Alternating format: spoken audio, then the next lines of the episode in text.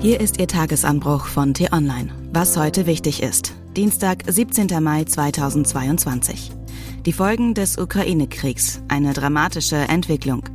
Geschrieben von Florian Harms, gelesen von Anja Bolle.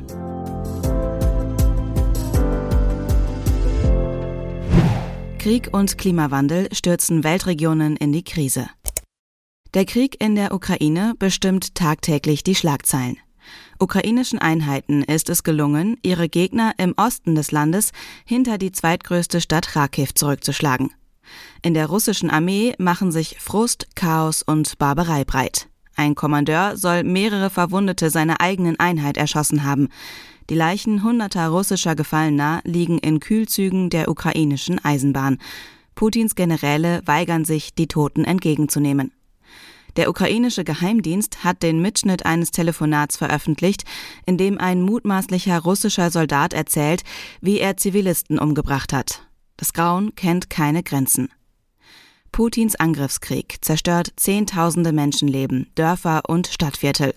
Es wird Jahre dauern, die Ukraine hinterher wieder aufzubauen. Der Krieg verstört aber auch Menschen in ganz Europa. Wer nicht abgestumpft ist, könnte täglich laut schreien angesichts so viel Brutalität.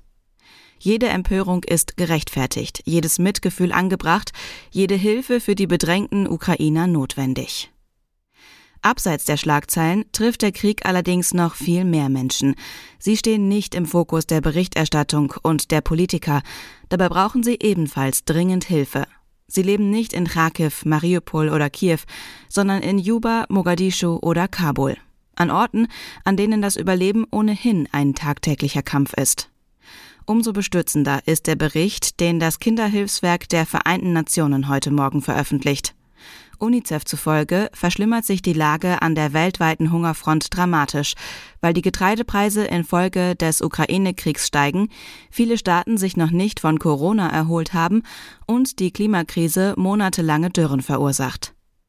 Die Folgen sind erschreckend. Vor allem immer mehr Kinder leiden unter Mangelernährung. Schon jetzt erhalten mindestens 10 Millionen unterernährte Kinder nicht die Mittel, die sie zum Überleben brauchen. Gleichzeitig schießen die Kosten für die therapeutische Nahrung in die Höhe, obendrein reduzieren viele Regierungen ihre Hilfsbudgets. Diese therapeutische Nahrung ist eine mit Öl, Zucker und Milchpulver angereicherte Erdnusspaste. Sie wird an Mütter verteilt, die damit ihre Kinder füttern. Jedes hungernde Kind sollte pro Tag mindestens drei Päckchen bekommen. 50 Cent kostet eines. Bisher zumindest. Denn der Preis ist um 16 Prozent gestiegen. Das mag im Kontext der globalen Lebensmittelmärkte überschaubar klingen, sagt UNICEF-Exekutivdirektorin Catherine Russell. Doch am Ende der Lieferkette stünde die Verzweiflung eines mangelernährten Kindes.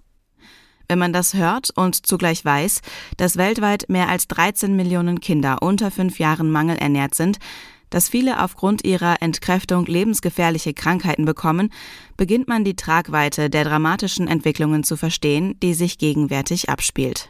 In Südasien, im Osten und Süden Afrikas sowie in Afghanistan verschärft sich die permanente Not zu einer brutalen Hungersnot. Täglich bestimmt der Krieg in der Ukraine die Schlagzeilen.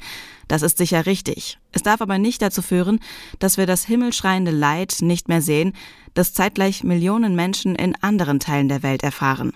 Diese Not zu lindern ist nicht nur eine dringende Aufgabe für Politiker und Hilfsorganisationen. Jeder kann auch selbst mit einer Spende helfen. Was heute wichtig ist. Der Druck auf Manuela Schwesig wächst. Heute befasst sich der Landtag von Mecklenburg-Vorpommern in einer Dringlichkeitssitzung mit der umstrittenen Klimastiftung der Ministerpräsidentin und setzt einen Untersuchungsausschuss ein. Das Bundesverfassungsgericht veröffentlicht seine Entscheidung zur kommunalen Bettensteuer für Hotelgäste. Mehrere Hoteliers haben dagegen geklagt, dass sie ihre Gäste extra zur Kasse bitten müssen.